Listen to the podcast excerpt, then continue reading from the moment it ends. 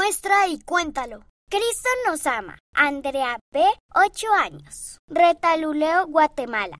Nací en Guatemala y en el Día de Muertos, las personas aquí hacen cometas que les recuerden a sus familiares fallecidos. Yo hice una cometa con dibujos de mis antepasados y un dibujo de mí misma en el centro para recordar su amor. Siena S., 8 años. Utah, Estados Unidos. Yo ayudé a llevar leña a una familia para que pudiera calentar su hogar. Sebastián B., 10 años, Virginia, Estados Unidos. Cuando el presidente Nelson nos pidió que leyéramos el libro de Mormón, decidí leerlo con mis padres. Sentí que el Espíritu me decía que el libro de Mormón es verdadero. He leído las escrituras todos los días y he adquirido un testimonio más fuerte. Savannah R., 10 años, Texas, Estados Unidos.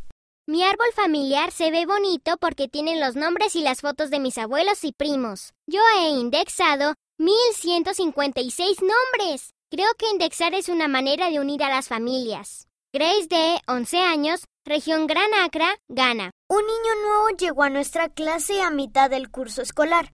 Yo me ofrecí a ayudarle a que se sintiera bienvenido. Es uno de mis nuevos amigos. Connor E., 7 años. Masovia, Polonia. Cuando pienso en el templo me siento bien.